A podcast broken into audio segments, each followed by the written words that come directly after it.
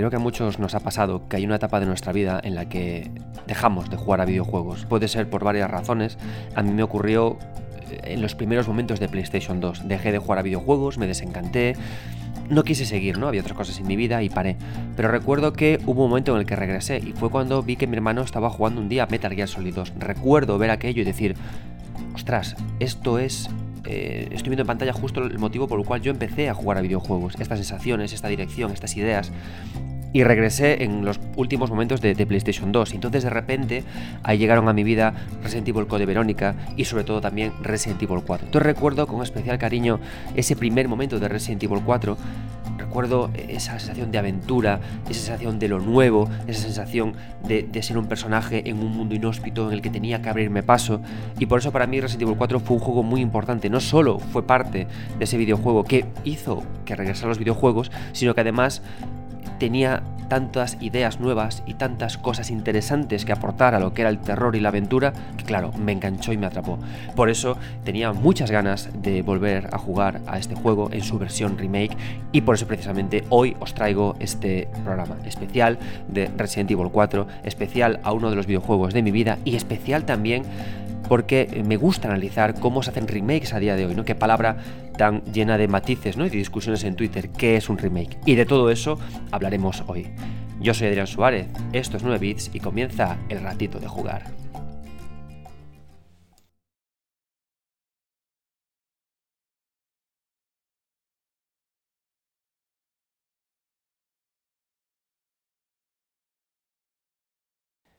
Como ocurre siempre que hacemos un podcast de 9 bits, aquí habrá spoilers a tutiplén. Y como digo siempre, siempre es mejor el videojuego que mi, que mi podcast. Este, cuando hacemos especiales de videojuegos, no son especiales de videojuegos como pueden hacer en otros programas, en los que se cuidan de hacer spoilers, en los que son muy, muy sucintos con los spoilers. No, no, 9 bits, cuando hacemos un especial de un videojuego, es con spoilers a tope para no cortarnos y para poder hablar de todo lo que es el videojuego. Así que jugad al videojuego, jugadlo despacio y luego venid a este podcast que precisamente van a gloria y alaba el jugar despacio. De hecho, el Resident Evil 4 dura 17 horas y yo me lo he jugado, me lo he, tardado casi un mes en acabármelo. Tuve la suerte de que PlayOn, muchas gracias, apoyando este canal, me mandó una copia para poder jugarlo y lo jugué sin prisas, una horita, dos horitas todos los días, muy poco a poco y lo he disfrutado muchísimo. ¿Cómo se disfruta jugar lento. Es una maravilla. Y me gusta aparte jugar lento en juegos como este, tan ambientales, tan sugerentes, porque cuando apagas la consola te los llevas en la mente. Cuando, cuando rusheas un juego, como decís los modernos, o cuando lo juegas a toda polla, como decimos los, habituales, eh, bueno, la gente del vulgo, el problema que tienes es que pierdes esa capacidad de llevártelo en la cabeza, ¿no? Que, porque lo juegas tan rápido, tan deprisa, tan deprisa que solo piensas, me lo quiero acabar ya. Yo me lo he jugado muy despacio. Y cuando eh, estaba con mis hijos, cuando iba de paseo, cuando estaba trabajando, pensaba, ¿no? ¿Cómo han reescrito a Ashley? Qué importancia tiene ahora el parry, cómo ha cambiado el diseño de niveles, cómo afecta los nuevos gráficos a los nuevos mundos, ¿no? E iba todo el tiempo como mascando, mascullando cosas que quería decir, ¿no? Creo que eso es lo bonito de jugar lento para cuando hacemos creación de contenidos. Creo que salen no mejores o peores contenidos, pero sí diferentes, más profundos, más, más personales, ¿no? Y así me he tomado yo eh, este, juego. Antes de empezar con, con el propio programa en sí, quiero dar paso a el primer invitado de este, de este podcast. En esta ocasión tendremos muy pocos invitados, tendremos dos, pero de muy alta calidad. El primero de los invitados es Héctor Ojeda, que lo quiero poner ahora ya de, arranque, porque eh, además de contarme qué es lo que más le ha gustado de este juego para que podamos reflexionar sobre ello, también ha hecho una pequeña introducción sobre cuál puede ser el siguiente remake de Capcom y cuál es la importancia de este videojuego eh, en la saga. Estoy muy contento de que esté aquí Héctor Ojeda, porque forma parte de la alineación actual de Portal Game Over. Para mí Portal Game Over es un podcast eh, referencial. Yo empecé a escribir de videojuegos escuchando eh, Portal Game Over. Recuerdo que escuchaba Portal Game Over y escuchaba Arcadia y decía, Dios mío, cómo me gusta el podcasting. Tengo que algún día hacer yo un podcast propio. Así que para mí es un placer que Portal Game Over esté en 9 bits hablándonos en este caso de Resident Evil 4. Héctor, muchas gracias y adelante.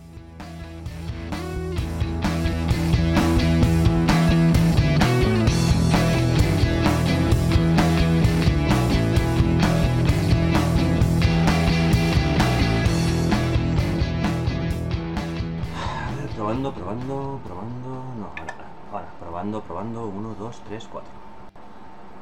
Oe, oe, oe, oe.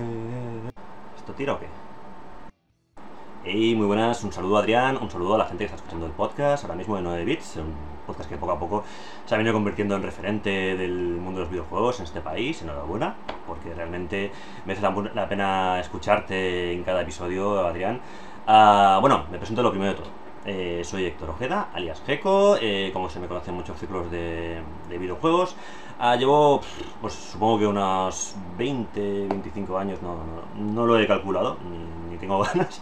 Pero bueno, llevo un montón de años eh, metido en el tema de analizar videojuegos, escribir artículos en blogs, en, en bueno, en revistas, he estado, por ejemplo, ah, escribiendo un montón de años en la Fortaleza del Chat, también en el podcast, evidentemente, ah, sobre todo también en Portal Game Over, el podcast este de los videojuegos tan viejuno, porque realmente llevan 23 eh, temporadas. Bueno, no llevo tantas eh, con ellos, llevo desde 2017 pero ahí estamos eh, haciendo labores de también de analizar, de colaborar, haciendo secciones, de también llevar la, la, mesa técnica, la realización del programa.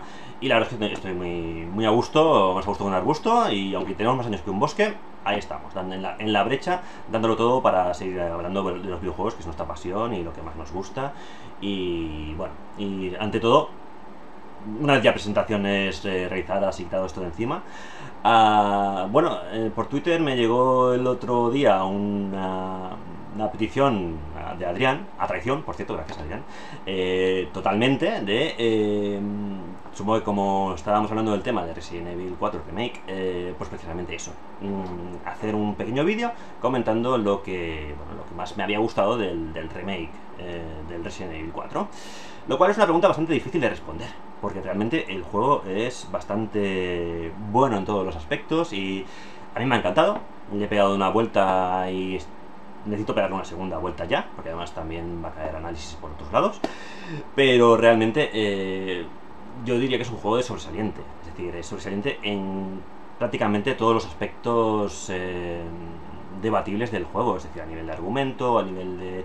Empiezo con el argumento porque no suele ser lo más eh, flojo de un Resident Evil, pero bueno, a nivel de argumento, a nivel de gráficos, a nivel de todo lo técnico, ¿no? Audiovisual, es un festival al oído, es un festival a, la vista, eh, da cosica a veces, en el buen sentido, o sea que realmente en ese sentido Capcom sigue en su línea, ¿no? De, de, hacer grandes remakes de su saga estrella, es decir, hicieron un remake alucinante, del, iba a decir acojonante, bueno, pues acojonante del Resident Evil 1 remake en la GameCube, que fue, yo creo, en su día el mejor remake que se había hecho nunca, me estoy poniendo muy grandilocuente porque realmente así lo creo. Ah, luego, hace menos tiempo se hizo el remake de Resident Evil 2, que fue un bombazo también a todos los niveles, es un juego eh, increíble. Eh, luego hicieron el remake del 3, que bueno, fueron un poquito más a cubrir expediente, o sea, parece la, sensación, ¿no? Porque es un poco como... Eh, está bien, pero no tan bien, ¿vale? Y luego pues se han quitado la espinita así a nivel general, o por lo menos para mí, me han quitado una espinita con ese remake del 3, haciendo esta maravilla auténtica que es el, remake de Resident Evil 4. me parece algo a otro nivel. Es un juego como mínimo de 9. Mm, pero, bueno, hablando un poquito de los remakes, estaría bien que después de este 4 hicieran un remake del Code Verónica. Además, sé que no estoy solo en esto. Porque se lo han saltado ya y me da un poco de miedo. Me parece que no, lo van a hacer. Van a hacer, la lógica dice que irán ya un remake del 5 y tira que te vas. Pero bueno, yo creo que estaría muy bien, sobre todo con la bomba que, sueltan un poquito así eh, al final del 4, de que hay cierto personaje. Podrían hacer perfectamente un, remake del Código Verónica y sería genial, sería fantástico. Pero bueno, no hemos venido a hablar del Código Verónica, ni del 0, ni de otros. Hemos venido a hablar del Resident Evil 4. Concretamente, que es lo que más me gusta. Y yo creo que lo que más me gusta es lo respetuoso que ha sido con el con el juego original, porque siempre que tienes un, la posibilidad de hacer un remake yo supongo que como creador tienes el... Eh, no sé, la posibilidad y aparte la tentación, ¿no? De cambiar cosas. Y ojo que Resident Evil 4 Remake cambia cosas, pero más que cambiar lo que hace es ampliar. Es decir, amplía lore, amplía, amplía contexto, que ya es una cosa que hacían con el 2 y con el 3. Le dan más coherencia al paquete y realmente eh, eso está muy bien, porque no, no inventan cosas, no son muy respetuosos, ya, te digo, que, Adrián, es lo que más me gusta del, de, este remake, es muy respetuoso con el original, que amplía ciertas secciones para explicarte más cosas de, de sus protagonistas, lo cual está muy bien. Eh, a pesar de que, eso sí, el juego cambia el tono, ¿eh? El juego es un poquito diferente de como del tono, el tono en general me refiero. Es mucho más seriote, es mucho más eh, oscuro, te diría, que el original, el Resident Evil 4 del 2005. Claro, el Resident Evil 4 del 2005 es el heredero directo de, los, de las pelis de acción de los 90 y de los 2000. Más bien, incluso más que 2000 es eh, pelis de acción de los 80 y los 90. Igual que el Resident Evil original o los primeros parodiaban el cine de Romero, de zombies y se notaba un montón, uh, que era la influencia directa. Eh, aquí la, la influencia del, del, Resident Evil 4 son esas pelis de Bruce Willis, de John Carpenter, ¿no? De, bueno, sobre todo John Carpenter, ¿no? El tema de eh, voy a rescatar a la hija del presidente. Y además eh, el protagonista es un gran héroe americano que suelta one-liners, es decir, que, que, a la vez que te mata y te pega un tiro te, suelta un chistecito. Y era muy gracioso, porque era muy ridículo, pero era una ridiculez eh, buscada y la hacía bien.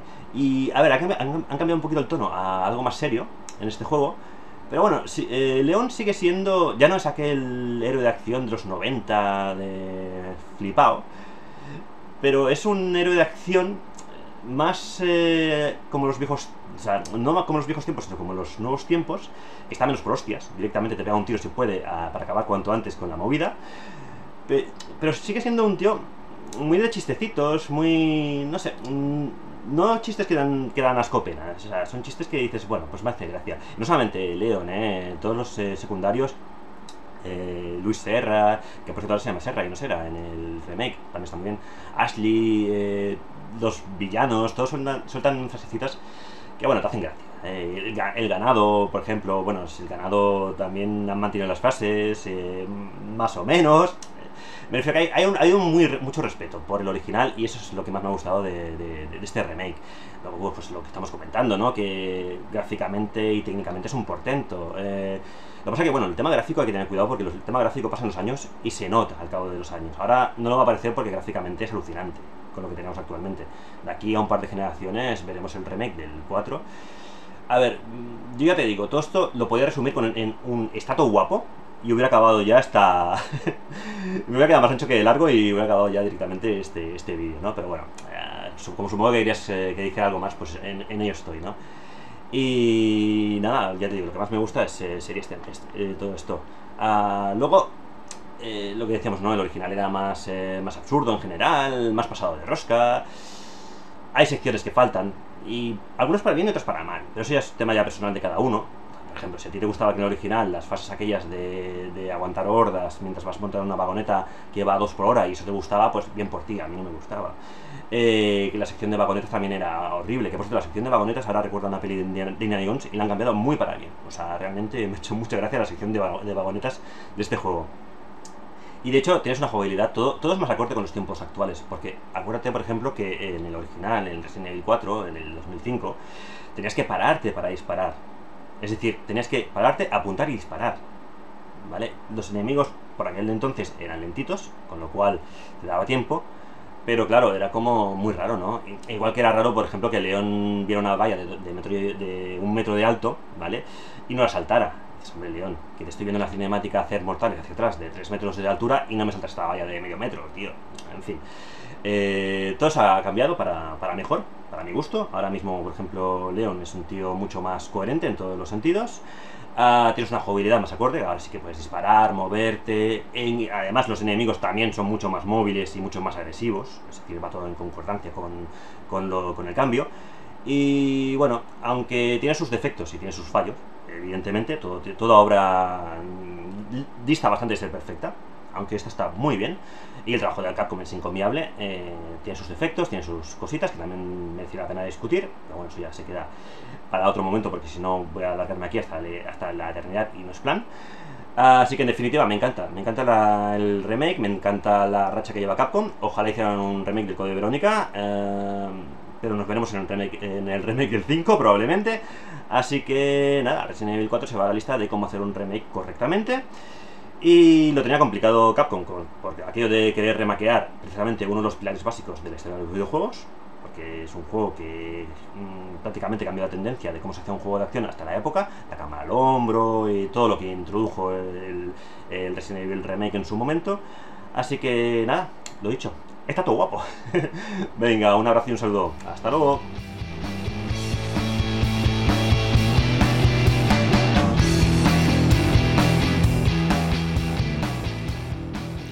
Muchísimas gracias Héctor y bueno, fuera de micros le contaba a Héctor que mataría por estar en la sala de grabación de Portal Game Over. Yo soy un friki de Portal Game Over, o sea, me parece un pilar de todo eso que es el podcasting en videojuegos en español, lo adoro.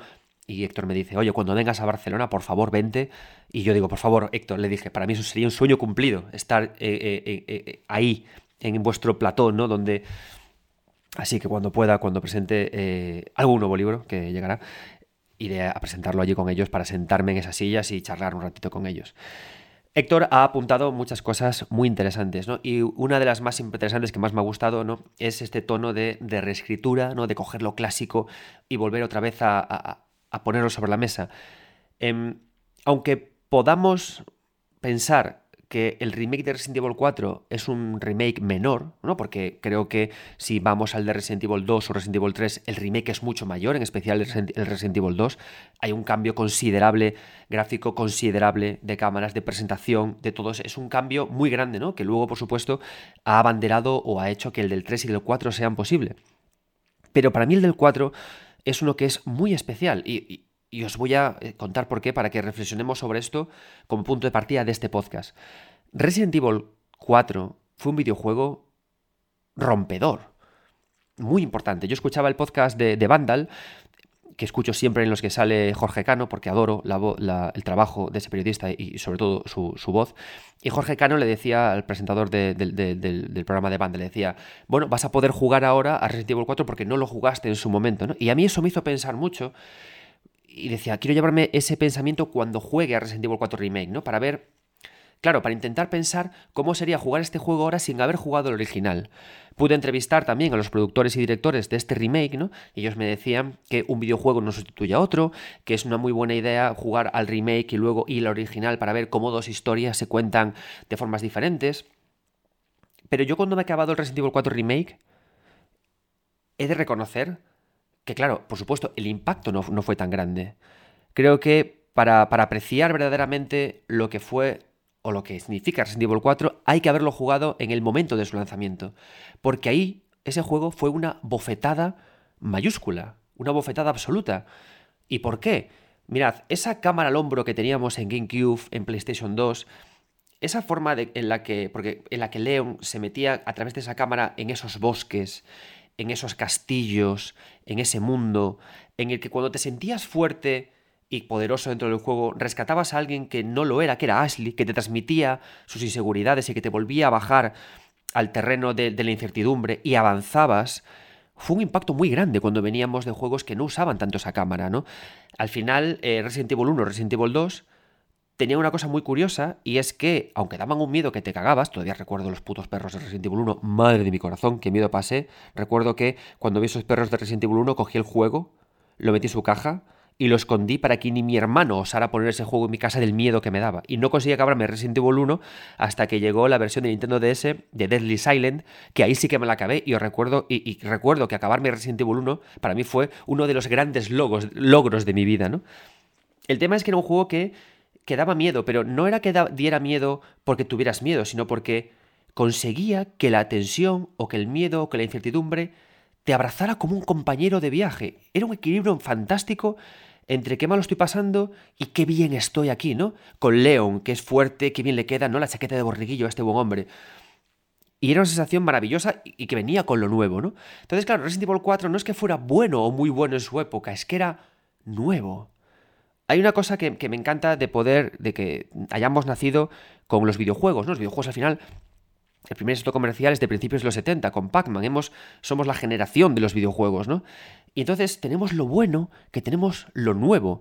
Somos personas que hemos visto a nuestras Giocondas por primera vez, ¿no? Ahora nosotros vemos a Gioconda en el museo y no puedes ni acercarte a pensar lo que fue el impacto de esa sonrisa eh, esquiva en su momento, ¿no? Es increíble. Podemos, ¿sabéis lo, importante que es que podamos vivir la, potencia de lo nuevo? wow, ¿no? Yo he vivido Resident Evil 4 por vez primera y no es lo que he sentido con este remake, ¿no? Y, cuando jugaba el remake recordaba, o sea, me, ponía feliz a mí mismo porque pude vivir eso. Y no por meritocracia, no quiero decir que los que no hayan vivido eso son menos o son más. No, porque esta gente, si eres más joven y no has podido vivir ese momento, vivirás cosas nuevas, ¿no? Vivirás por primera vez Tears of the Kingdom. ¡Wow! ¿No? Y luego lo contarás, o has vivido por primera vez Breath of the Wild. Jova, este medio lo bueno que tenemos es que estamos viendo con él cosas nuevas. Y para mí Resident Evil 4 fue una cosa muy nueva. Ese momento en que regresé al videojuego, esas sensaciones. Resident Evil 4 Remake, no he sentido eso. He sentido que he jugado un juego muy bueno, muy bien reescrito, muy bien construido, muy divertido. Pero no he sentido eso. Creo que eso es algo que perdemos con los remakes, ¿no? Que cuando hacemos los remakes, perdemos eso. Y, el tema es que, claro, ¿qué ocurre? Que cuando he jugado por primera vez a Resident Evil 2 Remake, sí que he vuelto a sentir algo nuevo.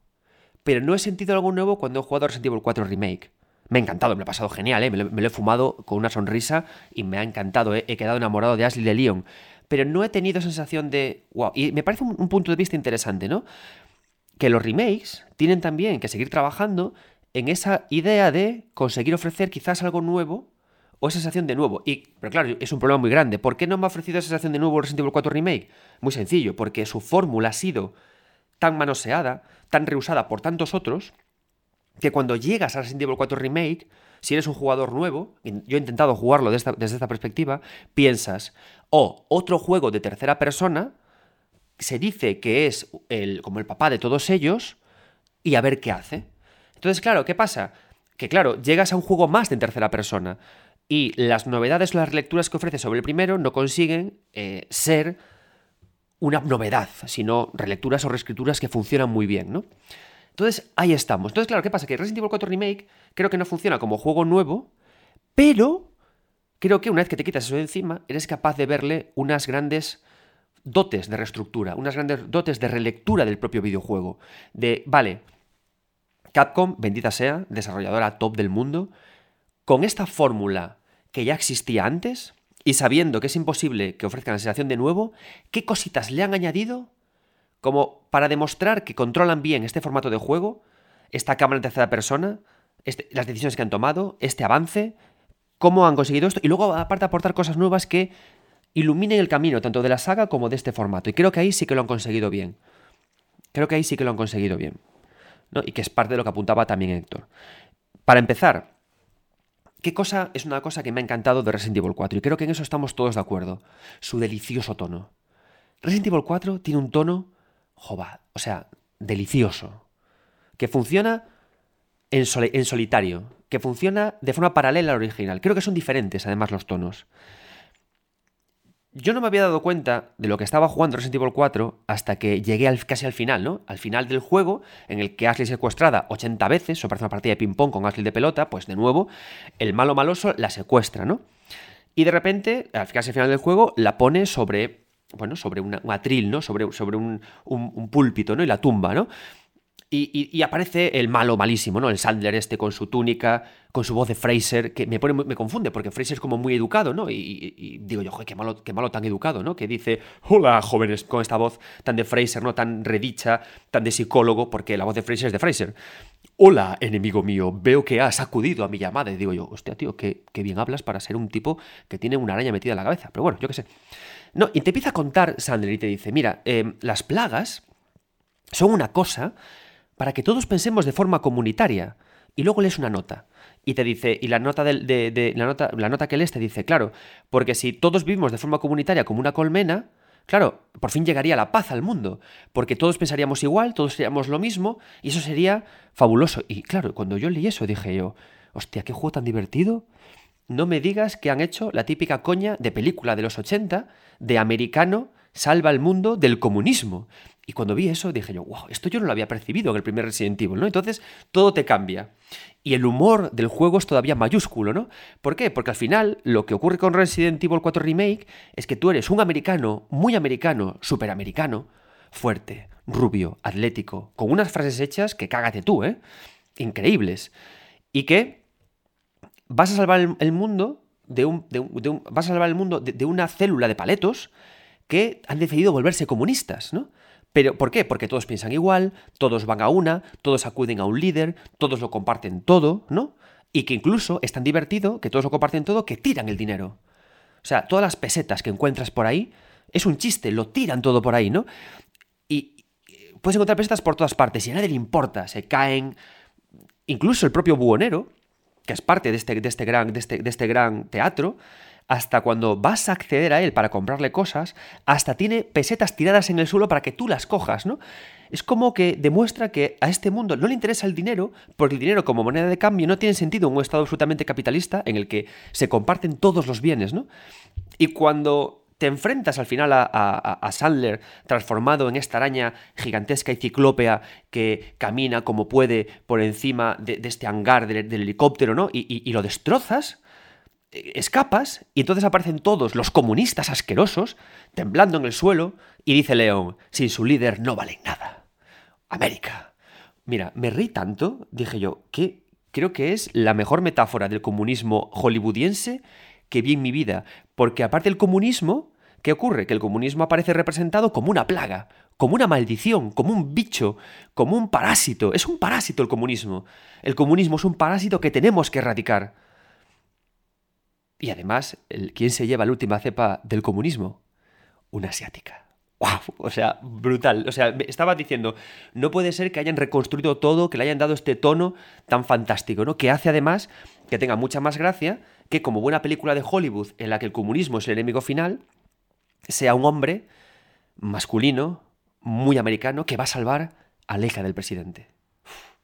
A una rubia fantástica, simpática, que eh, eh, en, la compañía de su maestro mentor americano, consigue aprender a ser una buena guerrera contra el comunismo. León podríamos ser un buen equipo. En el momento en el que descubrí esto, que, que, estaba dándose esta idea, esta típica esquema de película americana de, de que trama principal es Save the cheerleader, save the world, salva la animadora, salva el mundo, combinada con el comunismo es mal, dije yo, este juego es fantástico. Y creo que consiguen un tono maravilloso con esto, ¿no? No estoy hablando aquí de que sea un juego fundamentalmente político en el que se exacerba el capitalismo. Al contrario, creo que se hace en todo momento un gran chiste, ¿no? Como si en Capcom descubrieran que tenían este esquema de juego y esta historia y dijeran, vamos a dotarla de humor, vamos a exagerarla, porque en sí la propia construcción del relato es una exageración idiota y es genial, ¿no?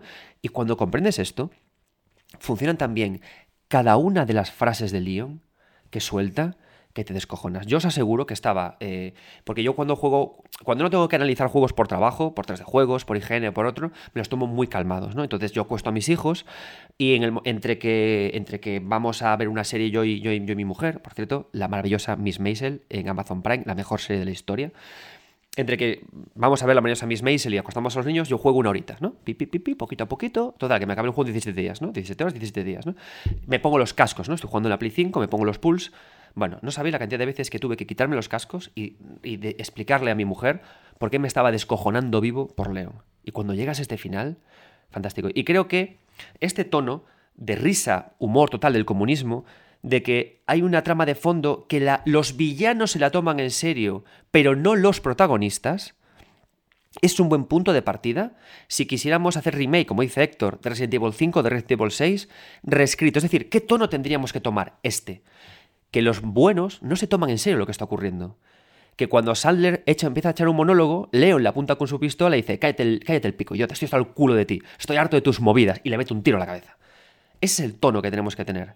Y creo que siguiendo este camino, y aquí dejo esto, hasta me apetecería un Resident Evil 5 y un Resident Evil 6.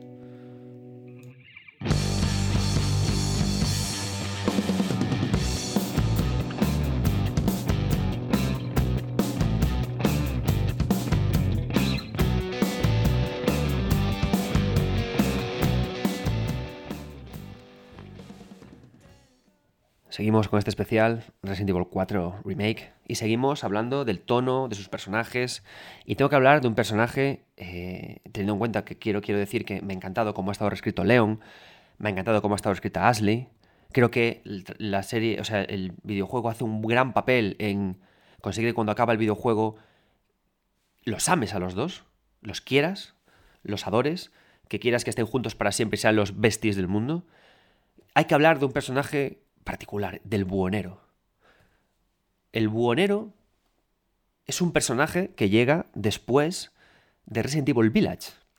¿Vale? Resident Evil Village, tranquilos, no voy a hacer spoilers de Village, pero sí es cierto que hay que mencionar que en Village hay un personaje que es uno de los iconos del juego, que es el subbuonero. Un buhonero gigantesco, orondo, deformado, que sale, se sale de la escala.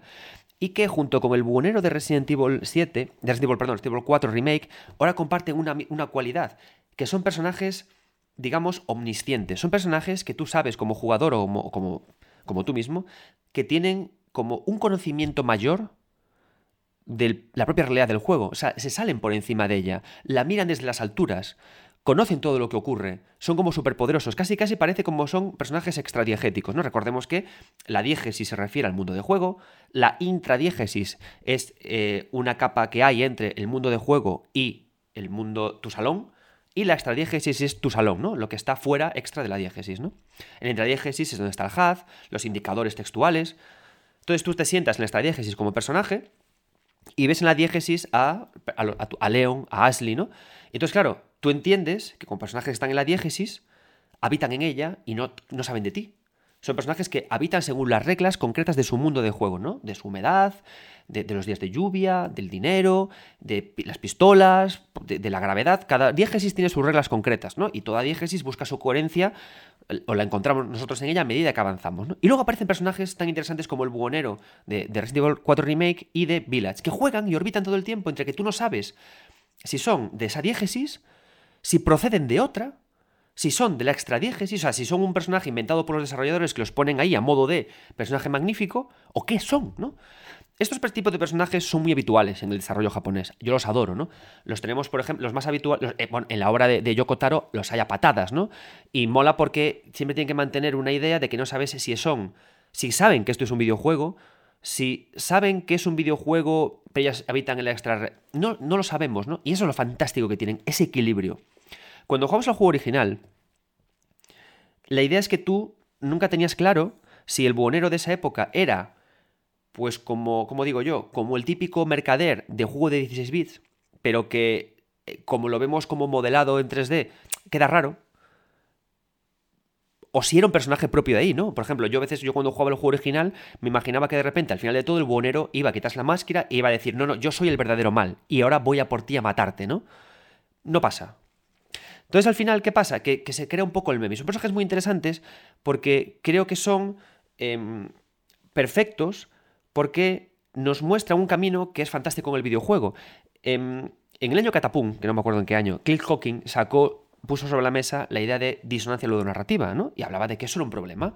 ¿Por qué? Porque a veces jugábamos a cosas no defendidas por la narrativa, o la narrativa contaba cosas no defendidas por la, por la jugabilidad, ¿no? Y eso hubo una época, en la época de Play 3 sobre todo, que se señaló como un problema, ¿no? Oh, me cuentan una cosa, pero luego ocurre otra. ¿Qué pasa? Que si te das cuenta, en realidad, contar una historia y jugarla siempre va a tener roces, siempre va a tener aristas.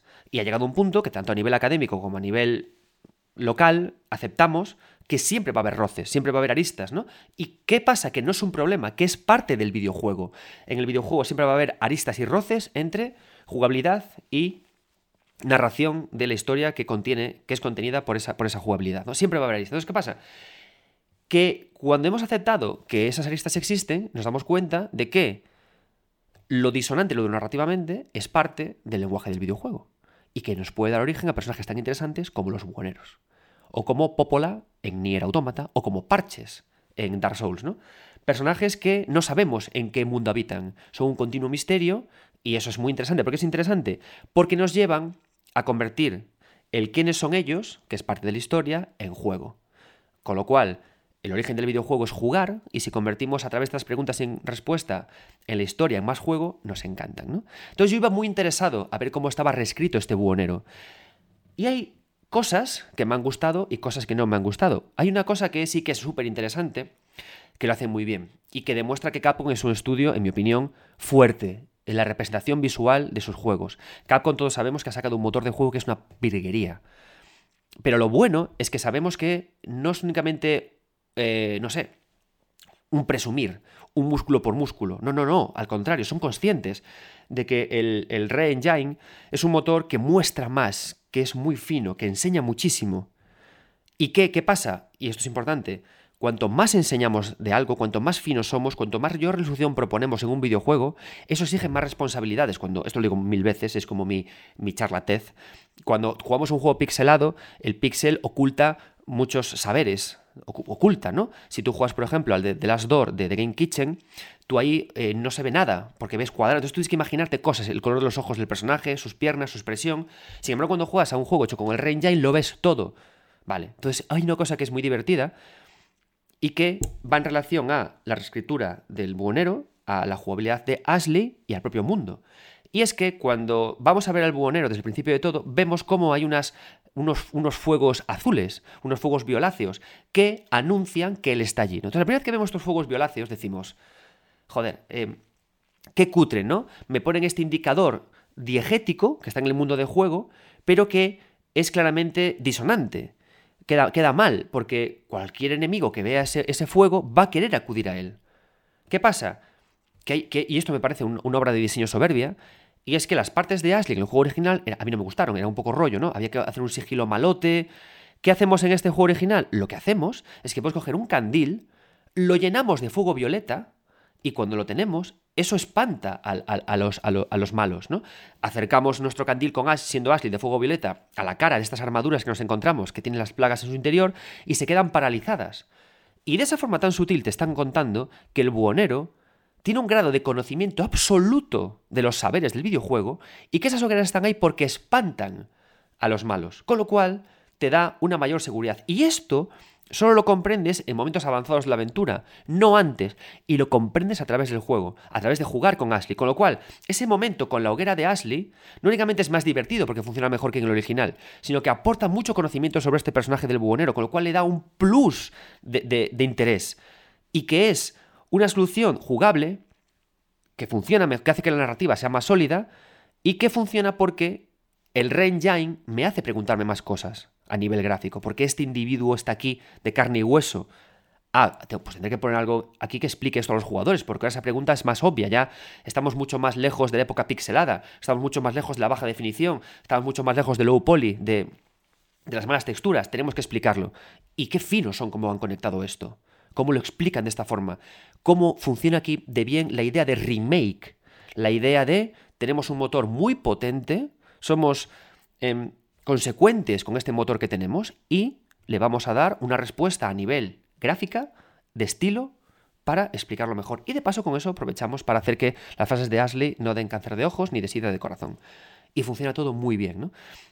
Y eso hace de nuevo que, claro, vayas al bunero a preguntar, bueno, es que tú sabes muchas cosas. Tú sabes ya cómo evitar a estos enemigos. Y seguro que tú conoces incluso el origen del fuego violeta. Pero te lo ocultas para ti. ¿Por qué? Para hacer negocios con, con, esta, con esta persona, ¿no? Con, con Leon. Y entonces luego mola porque empiezas a preguntarte cosas de él, ¿no? Es que es el juego tan interesante del buhonero. Y empiezas a, empiezas a preguntarte, yo me lo he preguntado, ¿eres amigo o eres enemigo? Entonces piensas, bueno, será amigo. ¿Por qué? porque me vende cosas, ¿no? Me vende armas para poder pelear, me prepara una caseta de tiro para poder eh, entrenarme y ser, y ser más útil, entonces es, es amigo, ¿no? Pero bueno, tampoco es amigo amigo, porque me exige que le, que le dé dinero, exige que encuentre el dinero. Entonces es un tipo interesado, no es exactamente un amigo, no es exactamente un enemigo, pero tampoco es un amigo. O es un enemigo porque todo ese dinero que le estoy dando luego lo usará para otras cosas o para invertir en otras movidas, ¿no? Y lo mejor de todo de estos personajes, que tienen este tono como tan omnisciente, tan entre lo diegético y lo extradiegético, ¿no? que orbitan justo en esta capa, es que te das cuenta que lo que quieren es jugar, como Popola, como Parches y como el Buhonero. Juegan con el jugador. Están en un estado tan intermedio entre historia y juego que su naturaleza principal es jugar. La caseta de tiro, los chistes que te hacen. Oye, forastero, me ha agenciado unas chucherías. ¡Eh, no te mueras! Es... Entonces adquieren un tono muy, muy fino, ¿no? Y creo que lo ha llevado aquí muy bien Capcom en ese sentido. Es decir, ha entendido cómo son este tipo de personajes construidos, cómo eso que, señalábamos con el dedo, de oh, lo, que es disonante lo narrativamente, cómo lo ha asumido como algo positivo y cómo ofrece estos personajes, personajes que no existen en otros medios. Es cierto, por ejemplo, que David Lynch en Twin Peaks, el alfa y el omega de todo lo que es la narrativa compleja del universo, Twin Peaks junto con Evangelion, trabaja mucho con personajes que trabajan en, el borde de la ficción y que no sabes cómo están, pero en el videojuego los tenemos caricaturizados por, la por el juego, ¿no? En Twin Peaks hay mucho juego con el espectador, pero aquí hay juego lúdico, ergódico, táctil con las manos. Y ahí funciona bien, ¿no? ¿Qué cosas podemos poner? ¿Qué, deberes tenemos con el buhonero? Para que siga mejorando, para que siga trabajando. Y por lo que no me gustó tanto. Porque sí que es cierto que al ponerle estas fogatas luminosas, y lo bien que lo conectamos con lo de Ashley, le damos como. Es más juguetón, ¿no? Le damos como más, más peso, pero a la vez lo explicamos demasiado. Yo creo que lo explicamos demasiado de esta forma, ¿no? Explicamos demasiado porque vemos que ya es un tipo que aparece, es un tipo que ha construido cosas, es un tipo que ha buscado los fuegos, es, un tipo que ha actuado más en la diégesis para poder obtener sus poderes. No es un tipo tan omnisciente y tan mágico, ¿no? Entonces ya empiezas a preguntarte cosas más concretas. Es un investigador, puedo ver más sus ojos contaminados por las plagas, puedo ver más cosas, ¿no? Incluso hasta puedo interactuar con él, puedo tirarle huevos, puedo hablar más con él. Eh, cuando estamos negociando cosas, él explica más las cosas, ¿no? Te dice más, ¡Hey, forastero! Compramos tu armas casi al precio al que te las vendimos, no te engañamos. Es como demasiado explícito en muchas ocasiones, ¿no? Entonces creo que quizás habría que retirarle más esa idea o, al contrario, o exagerarlo más, ¿no? Meterle como más exageración de los chistes o incluso integrar incluso al, al buonero de, de, Village más en su discurso, ¿no? Entonces creíamos que el buonero tenía mis más y mis menos. Y luego que Creo que debería hablar menos, quizás, no lo sé. Pero he tenido esta reflexión con, con el buhonero, ¿no? De, de, cómo te han reescrito, mi, mi, querido amigo, porque soy absolutamente fan de estos personajes. Como conclusión de este bloque del podcast, varios, ¿no? Varias, varias conclusiones.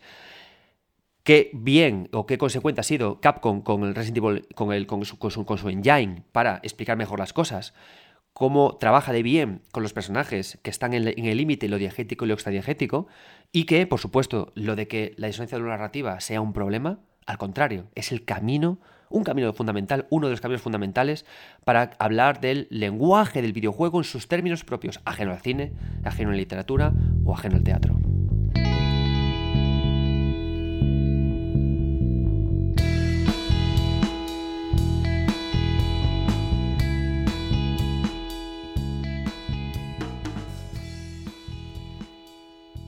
Seguimos en este podcast sobre Resident Evil 4 Remake, que espero que os esté gustando.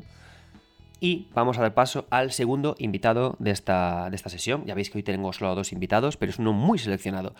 Os traigo a, Adrián. Adrián es escritor y es periodista y es profe de literatura castellana, pero yo lo conozco por primero porque es guion del videojuego Donut Open, videojuego de terror muy interesante, pero sobre todo porque ha sacado recientemente un podcast llamado Terror en línea. Mirad, yo soy absoluto fan de los podcasts temáticos. Mato por ellos. Estoy un poco aburrido de los podcasts de novedades, estoy aburrido de leer informes trimestrales. No digo porque no sean malos o que no tengan cabida, ¿no? sino que a mí, a título personal, a mí me gusta hablar de diseño, de narrativa, me gusta hablar de autores, ¿no? Entonces cuando hablamos de noticias, hablamos de dinero, me aburro un poquito más, ¿no? Y Adrián se ha sacado de la manga un muy buen podcast sobre justamente terror, ¿no?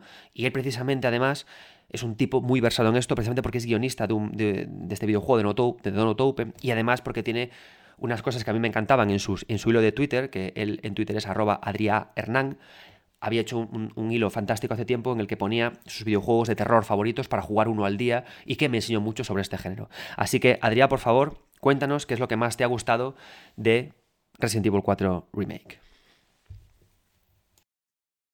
Hola, soy Adrián Hernán. Y nada, primero querría, pues obviamente, pues agradecer, ¿no? Que, pues que cuenten con, conmigo y con, con Terror en Línea Podcast, que, que es un podcast especializado y hablamos solo de videojuegos de terror y por lo tanto está, está muy bien, la verdad que, que podamos formar parte de, de 9 bits, es un honor. Así que bueno, empezamos con, con Resident Evil 4, el remake, que es lo que más lo más interesante que propone. Obviamente, lo, creo que lo principal es saber que estamos ante un juego que difícilmente va a poder repetir, siquiera igualar o acercarse el, la impronta y la importancia que tiene en la industria el, el, Resident Evil 4 original. Todos los cambios que supuso, que bueno, son los conocemos todos, ¿no? El, el estilo de, de mecánicas de videojuego de tercera persona, de disparos, sobre el hombro, etc. Eh, pero sí que quiero, sobre todo, pues centrarme en, las novedades y elementos que más me, has han gustado y sobre todo porque dentro de los Resident Evil em, yo soy, digamos, más amante de, de los más sosegados, de los más tranquilos. Así que, ¿qué es lo que más me gusta de, de Resident Evil 4, de este remake? Pues sobre todo, primero el, el aumento del, del componente macabro, diría yo. Es decir, mm, el Resident Evil 4 original es el primero en el cual da muchos pasos. Em, entre ellos se diferencia obviamente de la acción, introduce mucha más acción, acción que, que repercute en, en la tensión también, pero ya no una tensión por ambiente, sino más centrada en una tensión por, por el número de enemigos, es decir, por, por el agobio de, de- los ataques enemigos. En este caso, em, a mí me gusta mucho el aumento del componente macabro, es decir, los escenarios son más oscuros, incluso siendo de día, los claroscuros juegan un papel importante. Eh, veo como una traslación muchas veces pues del propio castillo del Resident Evil Village a- al Resident Evil 4 Remake, es decir, em, estos elementos que casi habían desaparecido en el original y se diferenciaban de, anteriores videojuegos de, de la saga, se reintroducen. Eh, son escenarios más, más oscuros, más macabros, más desagradables, más viscerales. Que también lo visceral es parte importante ¿no? de, de Resident Evil 4. Es, un, es una acción muy, muy dura, muy física. Entonces yo, sobre todo, mm, empezaría con eso, con estos escenarios que por sí dan, digamos, nos sobrecogen más que, que los del, que los del original.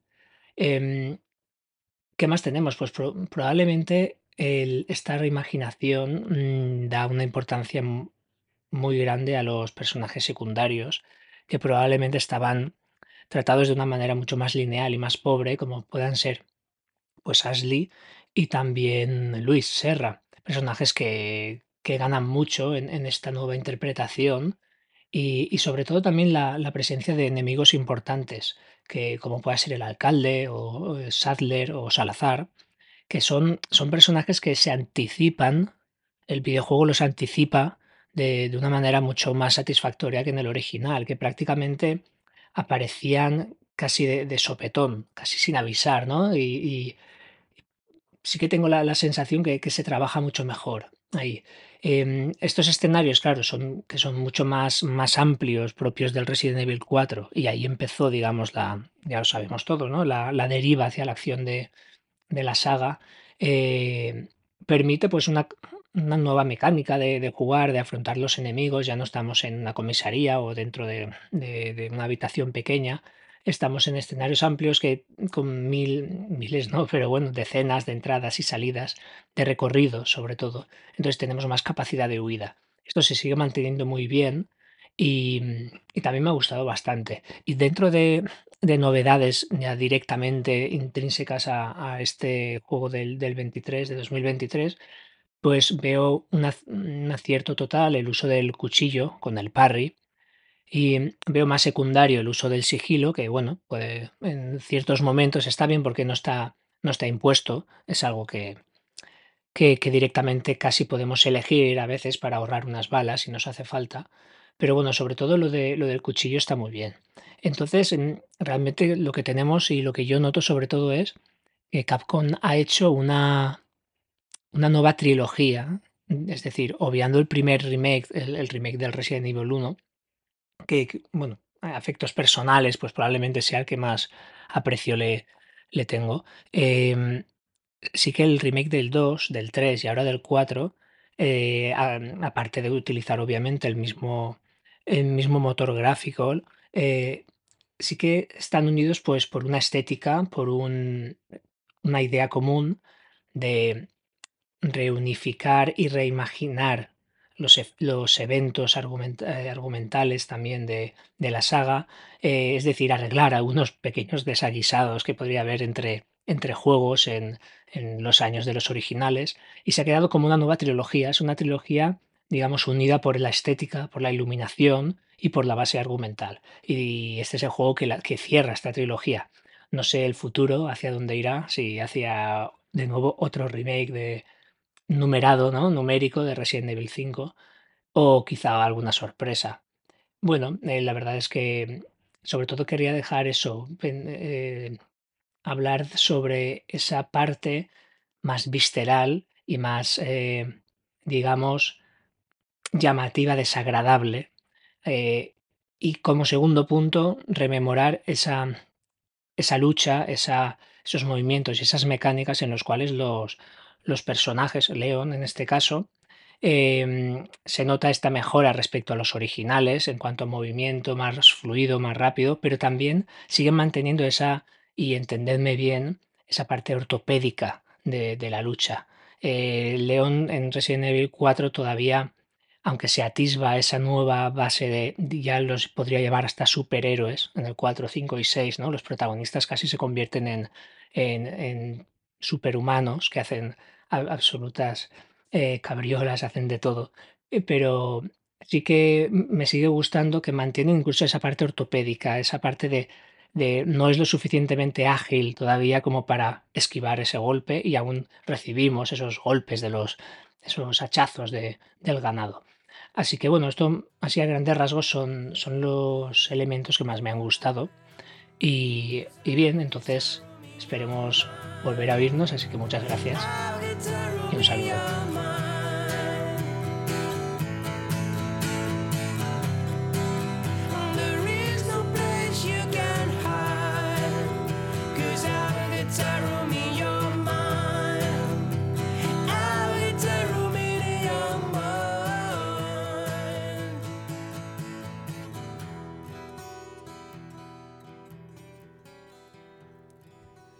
Muchas gracias, Adrián.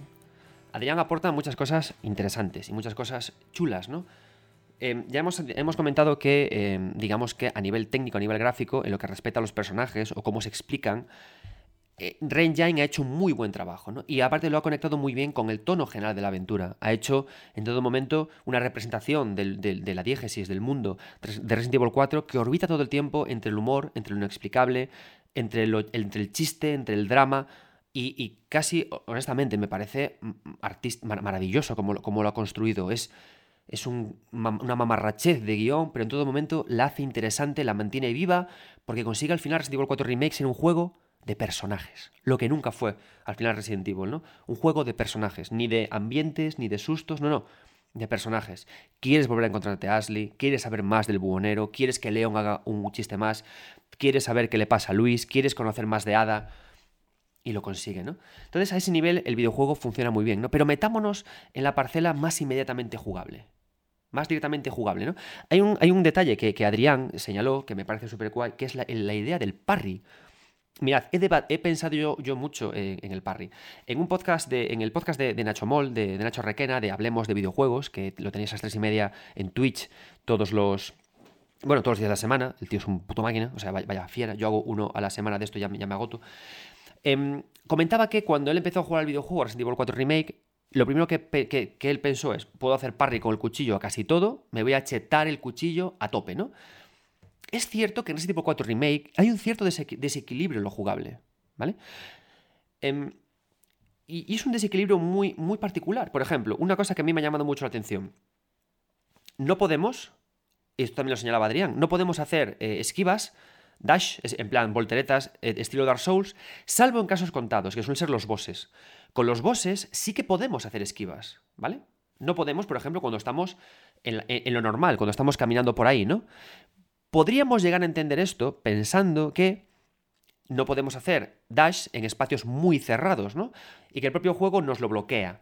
Por ejemplo, la mitad de Resident Evil 4 Remake se produce en espacios, en, en, pasillos estrechos, ¿no? En pequeños vestíbulos, en pequeñas salas, que están atestadas además de, decoración y de mobiliario. Entonces chocaríamos, no permite, ¿no? Sin embargo, los enemigos finales sí que lo vemos más grande, ¿no? ¿Qué pasa? Que el juego, en mi opinión, es un poco torpe con esto, para explicártelo, que podemos darle esta explicación, ¿no? Y, entenderla. Pero cuando te deja de dash son momentos muy concretos, recurriendo a la idea del quit and event, ¿no? Te pone un botón círculo y te pone evadir. Y además, es muy rara la ventana de oportunidad que tenemos con este dash. Yo vengo de, de Dark Souls, vengo recientemente de jugar a Blasphemous, juegazo que tendrá, por supuesto, 9, bits podcast en, este espacio, y que eh, tiene una ventana muy rara. O sea, no, es un dash que tengas, no es una esquiva que tengas que hacer justo en el momento del impacto, sino como con cierto retraso. Y es una ventana de oportunidad que cambia con según qué enemigos, ¿no? Tienes como que pillarle un timing muy concreto, ¿no? El que le sale del, níspero a cada uno de los enemigos. Y no te lo deja hacer cuando estás en, en las escenas normales. ¿no? Entonces, como que en las escenas normales te da tu parry. Entonces, este parry, que se produce con un cuchillo que se va desgastando, puede ser o bien con los cuchillos que tienes de que te da el buhonero y que le coges a Krauser, o puede ser con un cuchillo de cocina que encuentras por ahí, ¿no? Y mola mucho porque puedes encontrarte una, navajita con la que se cortan las manzanas, los buenos de los aldeanos de Resident Evil 4, y bloqueas una motosierra. Vamos a empezar por aquí. Es muy interesante de nuevo este, este tono. Cuando vimos en los trailers que el bueno de Leon bloqueaba con, con, una navajita de Albacete una motosierra que, pesaba, que pesa 20 kilos y, bloqueaba. La ves en el tráiler y no funciona. Decías tú, se les ha ido un poco la flapa. Sin embargo, cuando te sumerges en el tono de Resident Evil 4 y el juego construye la coherencia de su diégesis, como hemos contado, ya te funciona. Ahí hay una inmersión súper interesante que han conseguido.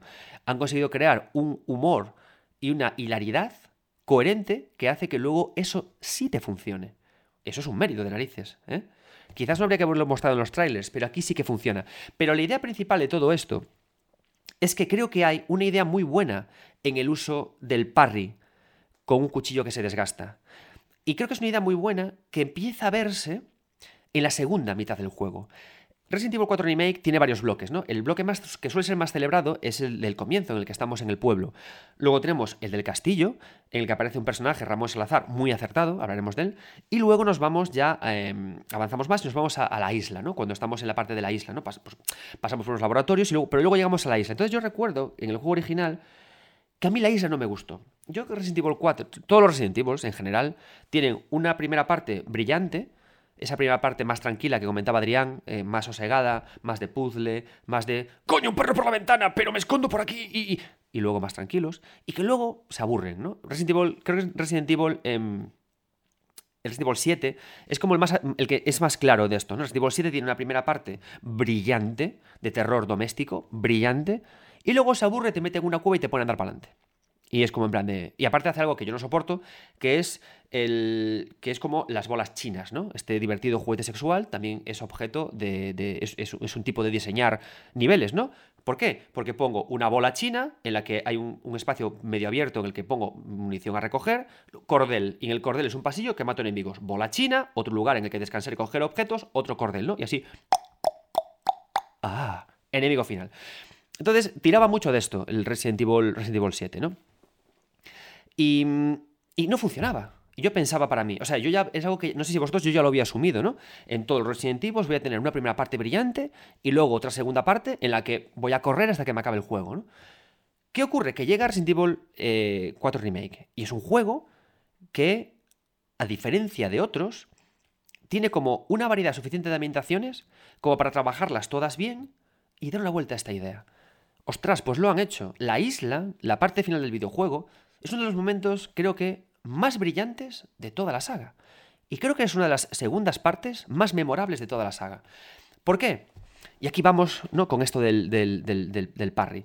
Al final, em, los parries que tenemos en Resident Evil 4 Remake funcionan como una variable de un puzzle. Te presentas en una situación y dices, tengo un, tengo un, un puñal. Este puñal tiene cinco usos, una variable. Otras variables, ¿cuáles son? La munición. Tengo 70 balas de mi, de mi rifle. Y además, a medida que avanzamos en el juego, al rifle le podemos incorporar una mira de, una mira de, elementos biológicos, ¿no? Que podemos ver cómo muchos enemigos tienen dentro de ellos. Em, pues objetos que podemos romper, ¿no? Corazones y, muchas más historias, ¿vale? Entonces tenemos estas cosas para, para, poder trabajar con ello. Otra variable, ¿no? Y luego, además, en la isla, hace una cosa muy simpática, que dicen, vale, aquí tenemos la, isla, esta isla en qué son como instalaciones militares como un poco espontáneas, ¿no? Las hemos montado un poco, un poco rápido, entonces hay zonas que están, o sea, hay, pasos elevados, hay rampas, hay ventanas que van un lado para el otro, hay, hay em, pequeños fortines que hemos abandonado. Entonces, cuando yo llegué a la isla, tenía estas variables que os he comentado, de balas, munición, miras telescópicas, mi puñal, y luego toda la arquitectura de la zona, amigos míos, se comporta como un nivel de Pac-Man. La isla es un nivel de Pac-Man. ¿Por qué? Mira, hay una parte que a mí me encantó.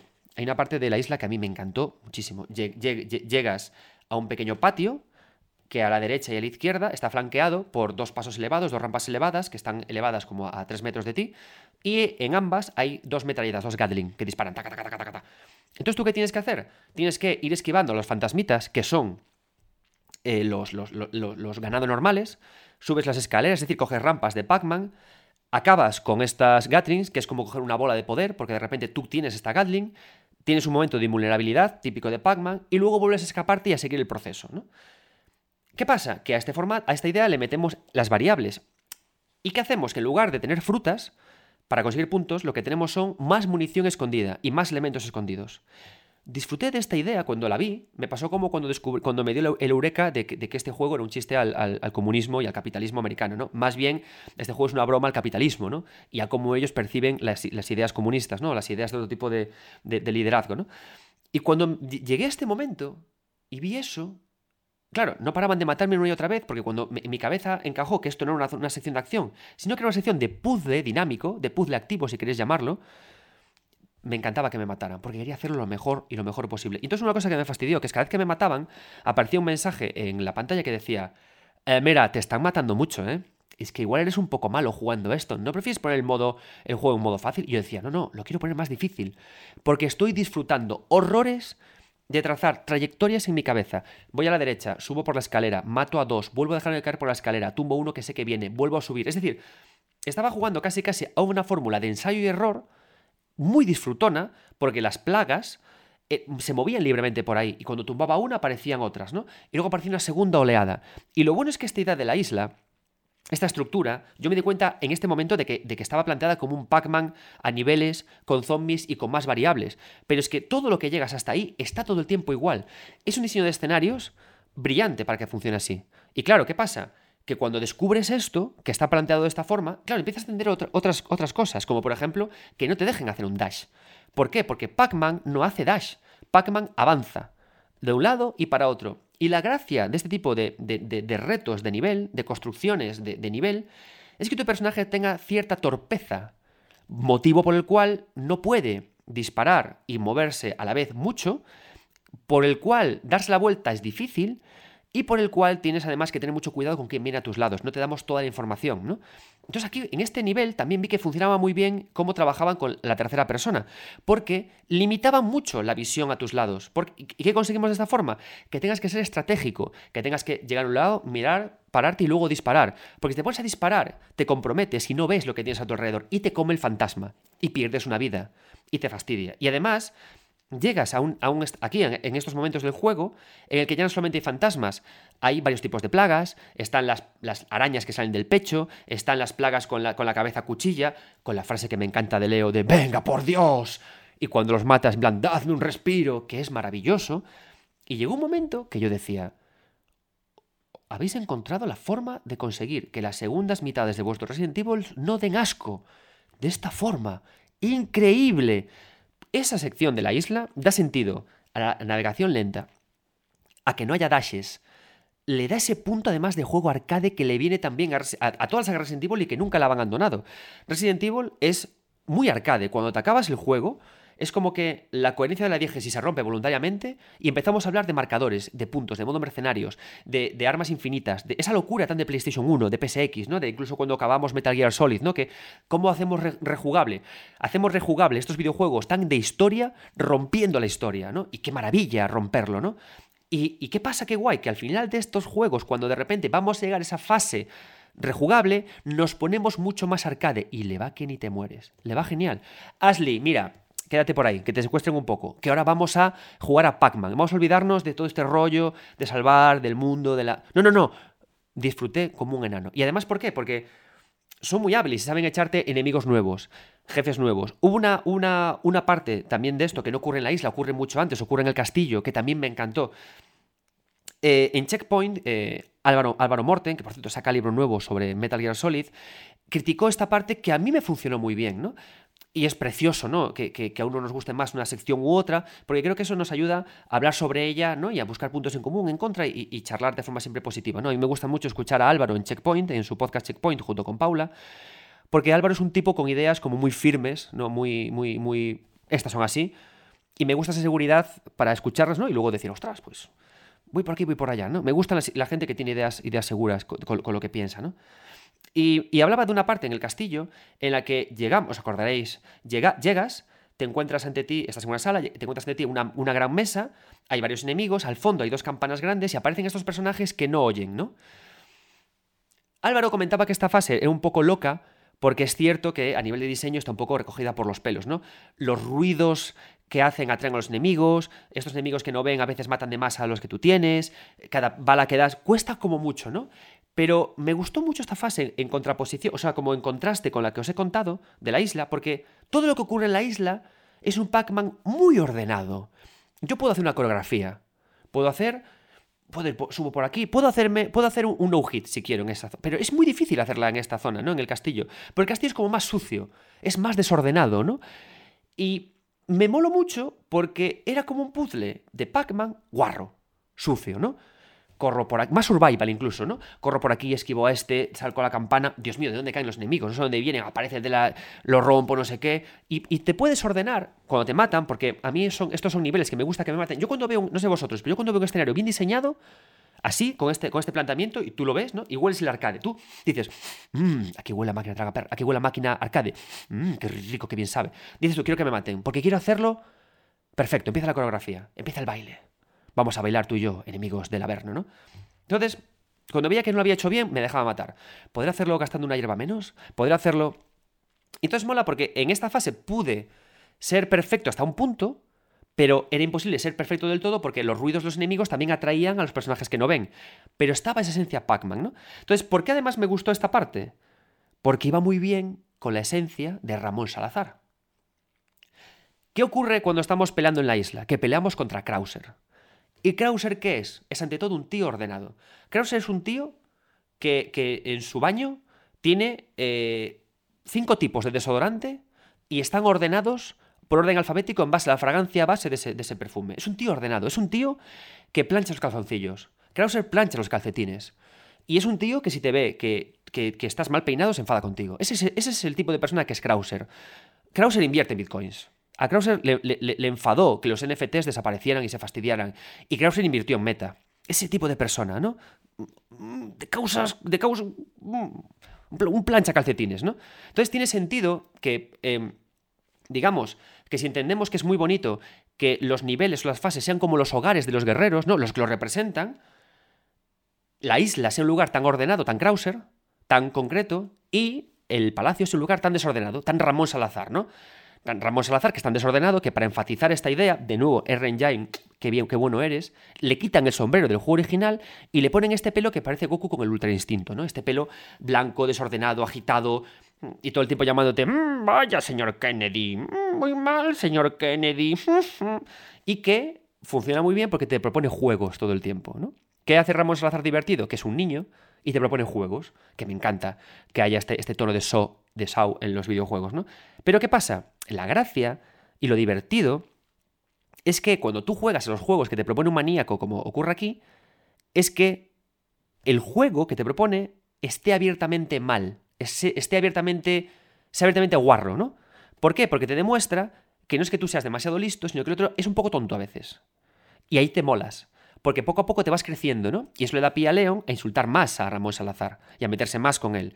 Y a enfrentarse con él mejor, como diciendo, eres un payaso. ¿Sabes? O sea, me has hecho unos juegos que no, son finos, no están rotos, ¿no? Y luego vas al militar y te enfrentas a juegos suyos que sí están bien, ¿no? Entonces me gusta mucho incluso cómo este castillo, que busca estos juegos tipo comecocos, pero más sucios, funciona muy bien de puente, que además el castillo está lleno de puentes, de, puente entre el orden que hay en la isla y el desorden que hay en el pueblo. Es como un embudo el diseño de Resident Evil 4. Es un embudo. El, el pueblo es amplio, es la parte amplia del embudo, ¿no? Desordenado, eh, como da sensación como que, de que hay hasta más backtracking, que es, es, mentira, es una ilusión, pero da esa sensación más abierto. Y poco a poco todo se va cerrando, cerrando, cerrando, cerrando, cerrando, hasta que llegas al desfiladero del embudo, a la parte más fina, ¿no? Que es la isla, ¿no? Con este tipo de niveles. Y por primera vez, amigos, en toda la de Resident Evil 4, todas las fases funcionan bien con este diseño de niveles. Y eso ha hecho que todas estas ideas jugables funcionen sensacional.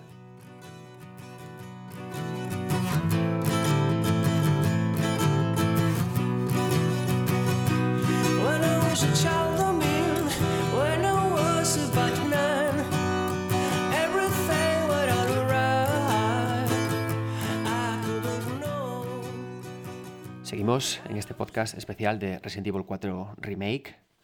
Espero que os esté dando para echarle una segunda partida a Resident Evil 4 con reflexiones fresquitas de vuestro querido Adrián Suárez, 9 bits. Y vamos con una cosa que, que me ha dado mucho que pensar. Mirad, Resident Evil 4 no ha sido solamente un videojuego muy influyente, muy potente por su cámara al hombro, por su sentido de la acción, sino por algo tan nimio como es el maletín. Su maletín es una idea, o sea, la idea del maletín, ese espacio que tenemos ampliable, en el que tenemos que ordenar elementos por su forma para que encajen todos dentro del maletín, en el cual tenemos unas casillas reducidas. La idea es que, eh, ¿por qué me gusta mucho? ¿Porque sea divertido? No, no. Me gusta mucho porque alabo mucho a los diseñadores que integran juego en lugares en los que no se supone que debería haber juego. ¿no? Un menú, un inventario. Vale, no hay juego. Vamos a meter aquí juego. ¡Pum! Es como cuando metemos juego en la historia, cuando hablamos del lore. ¿Por qué el lore es guay? Porque el lore le inyecta juego a una historia. ¿Qué ha ocurrido antes? ¿Qué ha ocurrido después? Me hago preguntas, me gusta, ¿no? Me inyecta juego. Entonces me mola. Me mola el maletín, ¿no? Es como, por ejemplo, el cabrón del Yokotaro, ¿no? Que le inyecta juego a la selección del volumen o, las, o, cómo... A todo podemos añadirle juego, ¿no? Y a cuanto más juego le añadamos, en mi opinión, el juego se hace más rico. Le añadimos hasta juego a la pregunta de ¿el bonero ¿es de aquí o es de allá? Todo puede tener juego, ¿no? Y eso es maravilloso, creo que es algo que nunca podemos olvidar cuando, hacemos, cuando diseñamos, ¿no? Cuando analizamos. Cuando analizamos, premiamos que lo haya, ole tus huevos. Sin embargo, ocurre algo raro. El maletín ha influido en muchísimos videojuegos. Yo vengo de jugar a Dredge, un videojuego al que también le haremos un, especial, ¿no? Y Dredge es un título, no voy a entrar en spoilers, ya habrá un momento para spoilearos, pero jugad a Dredge, D-R-E-D-G-E, -E, jugadlo, en este Deck va de lujo. Porque en Dredge somos un, barco pesquero y los peces que recogemos en el mar los subimos a nuestra bodega. Y la bodega es el maletín de Resident Evil 4. Entonces, una gracia que tiene Dredge es que tenemos que tener mucho cuidado de no llenar a tope nuestra bodega, porque está muy llena, tenemos que regresar a puerto. Entonces, ¿qué hace? Lo que hace Dredge es que usa ese loop, o sea, usa esa limitación de espacio para provocar la base de su loop de regresar al puerto y que tengas que regresar antes de que sea de noche. Total, que ha influido en muchísimos videojuegos. El propio Nier Automata incluyó también que hay que poner chips en el personaje para, y que son limitados y que tienen, para que nos configuremos. ¿no? Sin embargo, el maletín de Resident Evil 4 tiene un botón que se llama eh, reordenado automático. Bueno, esto a mí abiertamente, honestamente, me ha disgustado. No me ha gustado, ¿no? Y sé que eh, a esto me podéis decir, Adrián, yo entiendo que no te haya gustado, ¿no? No sé. A mí tampoco me gusta el brecol, a ti sí, y no sé, a cada uno nos gustan las cosas que no nos gustan, no pasa nada, ¿no? El tema es que em, yo tengo una, una, idea en mi cabeza, ¿no? Es una movida mía, igual es una movida mía. Yo, si en el juego hay una facilidad, la uso. ¿Por qué? Porque entiendo que el desarrollador o el diseñador ha pensado, yo pongo esta opción aquí porque es parte de la experiencia total, ¿no? Si no fuera así, jolín, ponme en el modo normal, quítame esta opción de reordenar los elementos del maletín y pónmela en el modo fácil. O ponme una, una opción dentro de accesibilidad, dentro de ayudas, que me diga, ¿quieres que el baúl no sé qué solo? Y que me desactive un logro, por ejemplo. No sé, algo, ¿no? Pero estaba ahí abiertamente. Entonces yo hay una facilidad la uso siempre. No he ordenado el maletín ni la primera vez. Y cada vez que no lo ordenaba y le daba el botón, me enfadaba, ¿vale? Me cabreaba. ¿Por qué? Porque del mismo modo que, me encanta cómo han hecho los niveles de la isla más abiertamente Pac-Man, cómo han conseguido que el parry se convierta en una variable más, como por ejemplo la granada de luz, una variable interesantísima. Tienes la granada de luz, coges tu cuchillo y puedes apuñalar, pa, pa, pa, pa, pa, pa, hacer, hacer crítico a todos los enemigos, lo cual hace que el crafteo tenga sentido y que te plantees si haces una granada o haces una granada de luz. Siempre granadas de luces, niños. Las granadas de luces son lo mejor de la vida. Son como la 1906 fresquita en un día de calor. Mm, ñam. Y de repente no te ordenan el maletín. Y yo recuerdo que me gustaba mucho ordenar el maletín en Resident Evil 4. ¿Por qué? Porque no solamente ordenar el maletín. Cuando te metes en el... A mí hay una cosa que me encanta, que cuando te metes en el inventario de tu personaje, es una forma de conocer a tu personaje. Es una formación profesional que me viene de Final Fantasy, ¿no? Yo cuando jugaba a los Final Fantasy, incluso al 7, tú veías a tus personajes en pantalla y eran súper deformes, ¿no? Blow Poly, eh, no te veo la mirada, Claude. Tifa, no te veo los ojos. Y quiero verte, quiero ver, quiero a los ojos decirte que te quiero, Eris, ¿no? Entonces me metía en el menú, veía sus rostros, sus puntos de vida, con qué iban armados, ¿no? Entonces al final los menús funcionan muchas veces como una intromisión en su vida privada. Entonces a mí me gustaba porque cuando abría el maletín y ordenaba cosas, yo era Leon Kennedy más que nunca. Era primera persona, yo como Leon ordenando sus, cacharros, ¿no? Esto va aquí, esto va allá, tomando decisiones. Bueno, tengo que sacrificar esto y dejar lo otro. Bueno, y luego la idea de fallar. Me, fascinaba la idea de fallar. O sea, me, encantaba la idea de que lo ordené mal porque no tengo tiempo para hacerlo, porque tengo que salvar a Ashley. Ashley, la van a matar. Y, tengo, no, tengo, que avanzar, ¿no? Entonces tenía que, tenía que tirar algo, tenía que mal usar un objeto. Y, iba el resto del juego pensando, Dios mío, ¿cómo no lo he hecho bien? Tenía que haberlo... Y entonces, claro, era una variable más que se metía en mi cabeza. ¿No? Que decía incluso que no quisiera conseguir un objeto u otro, o que... Pero de repente, al añadirle la opción de autoordenar, dejo de ser León y me, me, arrebatas esa experiencia, ¿no? Entonces me, he quedado como un poco agridulce. Y eso me, ha llevado a otra de mis reflexiones, ¿no? Que os lanzo yo aquí. Os lanzo. Y es que cuidado con las opciones de calidad de vida. ¿Por qué? Hay, hay, veces que yo entiendo que tengamos que añadir opciones de calidad de vida para eliminar, eh, digamos, eh, acciones repetitivas o muy torpes en un videojuego para agilizarlo, ¿no? Y viene muy bien cuando estamos en juegos, remaqueando juegos clásicos. Por ejemplo, una opción de calidad de vida que diría que sí o sí se integre ya, que en Pokémon, cuando cogemos un objeto, no me digas, has cogido X. X está en tu mano. Ahora X está en tus objetos favoritos. Ahora puedes usar X. Dios mío, te das ganas de meterte un Pikachu por la boca para morirte con un trueno. ¿No? Perfecto. Pero luego hay otras cosas que a veces perdemos y perdemos mucho. Como esto. ¿Por qué? Porque en lo incómodo, en la posibilidad de equivocarnos, en el, en el brochazo de la frustración, es que hay juego ahí. Hay juego, hay o sea, debemos amar perder, debemos amar frustrarnos y equivocarnos, porque ahí hay juego. Yo, honestamente, me gusta muchísimo jugar al ajedrez. Mi hija ya está empezando a aprender. Le enseñé el otro día al dominó y me ganó 4-1. Temo cómo va, qué va a ocurrir con el ajedrez. Ahí estamos. Y cuando pierdes contra algo o contra alguien, encuentras a algo, a alguien a quien retar. El juego se vuelve divertido de golpe. Si las opciones de calidad de vida nos empujan a ganar siempre, resulta que al final el videojuego es una experiencia que solo pensaremos en acabárnosla, no en disfrutar del camino. Igual es algo, ya os digo, es una rayada mía, ¿eh? tomádmelo como, como lo que es. Como digo, hay cosas de calidad de vida que creo que están muy bien, pero creo que no todo debería llevarse a la calidad de vida. Ahora estoy jugando a Final Fantasy VIII eh, Remastered. Adoro Final Fantasy VIII. Vamos, os vais, a, os vais, a, comer un especial de Final Fantasy VIII sí o sí. Ya veis que vamos con deberes, ¿eh? Dredge, Final Fantasy VIII y Blasphemous estarán aquí en nuestro programa. Cuando posteé que Final Fantasy VIII me gustaba en Twitter, una persona me dijo, bueno, estos videojuegos ya son injugables, ¿no? Solo estamos ahí por la nostalgia. Yo pensaba, ¿pero qué dices? Es increíble Final Fantasy VIII, ¿no? Y en estos videojuegos nos encontramos como Final Fantasy VIII muchos, muchas cosas que son incómodas. Pues, por ejemplo, en vez de ir por el mapa mundi caminando, sí, podríamos eh, hacerlo todo a través de un menú, como va a ocurrir en Final Fantasy XVI.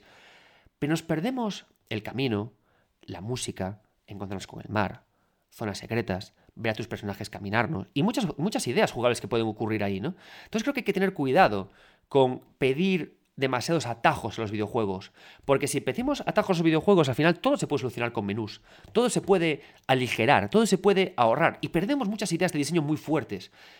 Igual, si en Resident Evil 4 original se pudiera hacer el, el ordenamiento automático de menús, no tendríamos derecha a día de hoy. ¿Por qué? Porque no hubiera tantos jugadores dándole vueltas a estas ideas. Y no únicamente esto, hay un videojuego que no me acuerdo cómo se llama, que a propósito se basa en ordenar el maletín de Resident Evil 4, eh, ¿no? que, te, propone formas raras para poder hacerlo. Y es genial. En Dredge, por ejemplo, ocurre una cosa que, que hace que ordenar tenga mucho sentido, y es que a veces pescas un pez que no te esperabas que es inconmensurablemente grande. ¿Y qué pasa? Que tú entiendes que es grandísimo no por el dibujo, sino porque al superponerlo en las casillas que tienes en tu bodega, ves que no cabe y dices, Dios mío, qué grande es, me van a pagar mucho por en la pescadería, increíble. Eso se pierde cuando autoordenamos, porque al automatizar los procesos, dejamos de cogerle interés por los procesos. Y esto es una, una parte que para mí es negativa dentro de Resident Evil 4. Más que negativa, que os la lanzo como reflexión. Para futuros remakes, ¿qué sentido tiene las ciertas ayudas de calidad de vida?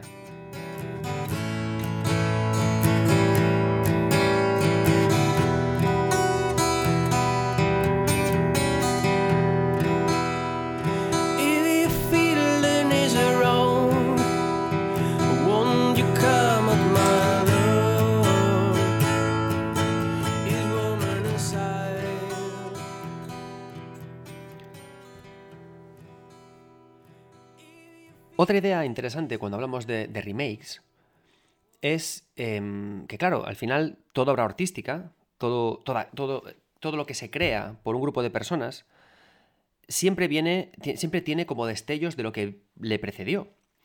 Entonces, ¿qué pasa? Que Resident Evil 4, el juego original, tenía destellos de, juegos previos a ellos, ¿no? Eh, ideas en la jugabilidad, en el tono, en el diseño de niveles. Lo que ocurre es que Resident Evil 4 Remake se ha hecho en 2023, o sea, salió en 2023. Entonces también arrastra, que es muy divertido, destellos de juegos previos a ellos, ¿no? Previos al propio videojuego. Hay dos, hay dos, ideas que me, han gustado mucho de esta idea, de, este concepto, y es que Resident Evil 4 Remake tiene un detalle muy de Last of Us y un detalle muy de God of War. El de God of War es muy entretenido, es muy divertido, porque hay una parte en el juego, cuando nos subimos a nuestra barca, después de pasar este divertidísimo momento en el que tenemos que pelearnos con, el monstruo marino y descubrimos que tenemos arpones infinitos en nuestra barca, que de nuevo entra en esta idea de qué divertida disonancia, que tiene mucho, va mucho con el juego, ¿no? Nos habla de que esto es una fantasía, de que no es real, pero a la vez sí que lo es. Resulta que después de eso podemos controlar la barca libremente, ¿no? Y el control de la barca es exactamente igual que el de God of War cuando vas con Atreus. Incluso me ha hecho gracia porque hasta cuando yo estaba jugando a God of War decía, vale, eh, es divertido ir en la barca de God of War porque puedes ver el entorno, puedes disfrutar de las vistas, ¿no? Tengo un estímulo ahí. Es divertido porque puedo hablar con Mimir y hablar con Atreus, tengo un estímulo ahí, ¿no? Pero me hacía gracia porque es como que los desarrolladores en Santa Mónica pensaron, los estímulos a nivel visual o a nivel de lore no son suficientes para, según qué jugadores. Hay también que darle unas buenas perrillas, ¿no? Entonces, ¿qué hicieron? Tiran barriles en el mar. ¿Quién? Because yes, los tiran en el mar. En, en Resident Evil 4 Remake, ¿por qué se tiran barriles en el mar? Porque aquí son todos unos comunistas, unos rojazos que les da igual tirar el dinero al mar. A la, a la porra, ¿no? Nos tenemos los unos a los otros. Es como la fantasía cowboy comunista de, la serie de Last of Us. ¡Ah! tú ensillas mi caballo, yo te doy una botella de whisky, amigo. Entonces tiran el dinero al mar, ¿no? Entonces, se repite eso en este juego. Entonces, cuando Leon va con su barca, va chocando contra barriles y va recibiendo pesetas que estaban ahí tiradas. Clon, clon, clon, clon, clon, clon. Entonces, tenemos ahí estos tres grupos de estímulos propuestos por Santa Mónica para God of War y que aquí repiten. E incluso la forma en la que Leon baja. ¿Dónde baja? Baja en los embarcaderos, ¿no?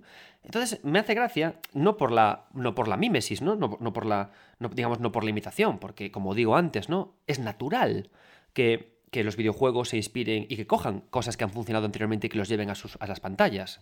Es, no sé, si el día que lleguemos al consenso de lo que significa arte, que no olvidemos que el problema de que no digamos que el videojuego es arte es que no sabemos todavía lo que es arte. Con lo cual es complicado hacer videojuegos arte cuando tenemos eso por solucionar, ¿no? Pero cuando, cuando, cuando eh, si algún día llegamos a la definición de arte, es inevitable que eh, podamos hablar de arte sin incorporar el pasado, porque al final el arte es un, es, un algo que habla de nosotros como civilización creativa y creadora como civilización y también como individuos. Entonces hay que arrastrarlo todo eso, ¿no? Pero me ha hecho gracia precisamente porque esta, esto hecho de esta forma es imposible que estuviera en el juego original, porque de aquellas todavía no estaba el, el, World of War de Santa Mónica en los términos en los que está, ¿no? Y se lleva, y le va muy bien. Y luego hay otra, otra, otra idea más, ¿no? Digamos que esta parte de la barca es como más natural. Es un. O sea, había una barca en el juego original. Y es natural que eh, si hablamos de una, de una, civilización en España que es un culto, con tesoros y con sus cosas, tengan zonas escondidas que no sean de libre acceso en la historia principal y que podamos escaparnos a, visitarlas, ¿no? En ese sentido, en esa parte le va bien la idea de misiones secundarias. Luego ya lo de romper talismanes con las pistolas es otra cuestión, ¿no? La otra cuestión es la del sigilo. Me ha gustado mucho, me ha parecido curioso, porque es cierto que el sigilo le va bien al juego. O sea, es natural que Leon tenga que agacharse un poquillo y ser sigiloso. El problema es que los ganados, Dios mío, tienen visión de rayos X. Es que tú vas agachado y parece que se hasta descojonen de ti. Parece que dicen, mira el americano otra vez jugando al limbo, idiota, que te vemos, que, que, eres una máquina de matar, que llevas cinco pistolas. Es un poco como risorio, ¿no? Pero me hace gracia porque la forma en la que se agacha y sus animaciones recuerdan mucho a Joel en The Last of Us, en el juego original. Lo que a la vez me gusta porque quiero pensar o creo que una cosa buena que tiene The Last of Us es que aunque Joel sea el principal actor, el principal... Eh, resolvedor de, los problemas del juego, se le da mucho peso a Ellie. Ellie crece y él al final consigue ser también la que resuelve problemas, ¿no? Quiero pensar que el, el destello de Last of Us ha hecho también reescribir a Ashley como un mejor personaje, ¿no? Ashley, aunque empieza siendo un poco damisela desamparada, luego Ashley adquiere mucha dimensión el personaje, ¿no? Ashley de repente tiene un despertar al final del juego que, que se da cuenta de que, joder, le mola la aventura, de que, de que se está pasando bien. O sea, Ashley es un personaje divertido porque al final del juego, aunque está rodeada de monstruos, tú la ves y se lo está pasando bien. Dice, jo, hacemos un buen equipo, ¿eh, León? Oye, hablo con mi padre y somos guardaespaldas. Y, y, me parece muy fresco este tono, ¿no? Esta idea de que, de que, pues casi casi como lo que les pasa a todos los personajes de Resident Evil, que al final adquieren un nivel de endiosamiento de poder que disfrutan, se lo pasan bien, ¿no? Con la montaña rusa que es todo Resident Evil, ¿no? Y, y creo que el, el, inspirarse en The Last of Us, que se ve en cómo en las animaciones de de, Leon agachado, al final ayudaron a que a valorar al personaje femenino y secundario a, rescatar. Ya no es una niña, ahora es una adulta adolescente, una, una protoadulta, que se convierte en un personaje más de Resident Evil porque ahora disfruta también ella de matar bichos, ¿no? Y me hizo gracia eso, ¿no? O sea, como los remakes ya no únicamente sirven para reconstruir el juego original, actualizarlo, porque yo os diré honestamente que jugué hace poco al Resident Evil 4 original y el control tanque es duro de cojones, ¿eh? O sea, yo me dije, y en Switchback fatal el juego, ¿no? ¿Cómo actualizamos eso? ¿Cómo además eh, ponemos en valor ideas? Por ejemplo, Leon no corre, por lo que decíamos, porque si corriera Leon y fuera súper ágil y ta, el juego sería menos Pac-Man, perderíamos en la isla, ¿no? Ni tampoco hacemos volteretas porque perderíamos también esta, idea Pac-Man tan arcade, ¿no? Pero como a la vez eh, de, poner esto en valor, de, incluso de, revisar cómo diseñamos niveles en toda la saga, cómo además cogemos ideas de ese presente en el juego se ha hecho para hacer un juego actual, ¿no? Y cómo las volcamos ahí sin ningún tipo de pudor, ¿no? Porque, porque hay que hacerlo así, me parece que está bien hecho, pero además como para reivindicar que es un juego de su tiempo, porque nos ayuda a, ponerlo en situación. O sea, ¿tú cómo sabes que este juego es de su tiempo? Imaginaos que es dentro, en el, en el año 3042 cuando analizaríamos este juego, lo pondríamos al lado de Last of Us y al lado de God of War, porque tienen ideas mecánicas muy similares muchas veces. Y es también otra forma de valorar los remakes, ¿no? Cómo cogen ideas de cosas cercanas para formularse. Y con todo esto, con todo lo que hemos contado en este programa, creo que al final la conclusión a la que podemos llegar es que hemos llegado a, a un juego, a un remake, que creo que abiertamente no parece tan brillante como son los Resident Evil 2, que no, parece tan brillante. Pero creo que no. Creo que es muy brillante en, los detalles. En como en lo, que no, en lo que no parecería importante. En lo que no parecería relevante, ¿no? En el rediseño de, de, Ashley. En la relación entre los dos. En la reconstrucción del tono. En saber trabajar con ese factor tan arcade de Resident Evil y llevarlo a la segunda fase, a la segunda mitad del juego en cómo trabajamos con esta evolución de los niveles, en este embudo que estaba contando, ¿no? Y en cómo ponemos, en cómo valoramos ideas de juego del 2000, y, del 2000 y poco para que funcionen a día de hoy. Creo que en lo fino es lo que, gran, lo que ha acertado Resident Evil 4 y por lo que se ha convertido en un videojuego que yo me lo he pasado tremendamente bien funcionando. Es un remake fino, un remake que creo que enseña mucho a cómo hacer remake, pero que, eso sí, y esto lo podrá decir más alguien que lo ha cogido de nuevas, todavía queda algo por trabajar en estos remakes de juegos tan eh, mind changer, ¿no? tan cambio de paradigma. ¿Qué es eso? ¿Cómo logramos? Y es una pregunta que os dejo a vosotros. ¿Cómo logramos que la primera persona que coja este, este juego como su primer acercamiento a Resident Evil 4, cómo conseguimos que le produzca el mismo impacto que nos produjo a nosotros con el juego original? ¿O es que es imposible? ¿No se puede? ¿Es imposible? Es la pregunta que os dejo yo en el aire para que podamos avanzar.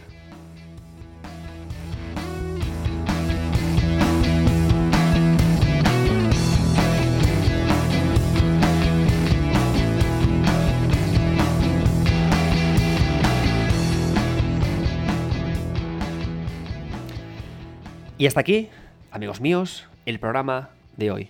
Quiero de nuevo agradecer a PlayOn, la antigua Coach Media, porque ha tenido la inmensa generosidad de apoyar a este programa, a 9 Bits Podcast, que hacemos un podcast semanal y también estamos con Rafa del Río y Alex Pareja en Twitch martes y jueves a 10 y media. Nos ha mandado, me ha mandado una copia para poder analizarlo y gracias a ellos este programa ha sido posible. Así que muchas gracias, PlayOn, por apoyar a los canales pequeños. Deberes que os pongo, deberes que os pongo. El próximo programa es el programa de la semana de Tears of the Kingdom. Con lo cual vamos a hacer un especial de Lore, de, Zelda. Un especial de Zelda, de Link, de Ganondorf, un especial sobre todo eso que, nos, que vamos a llegar. Vamos a hablar del mundo de Lego Zelda.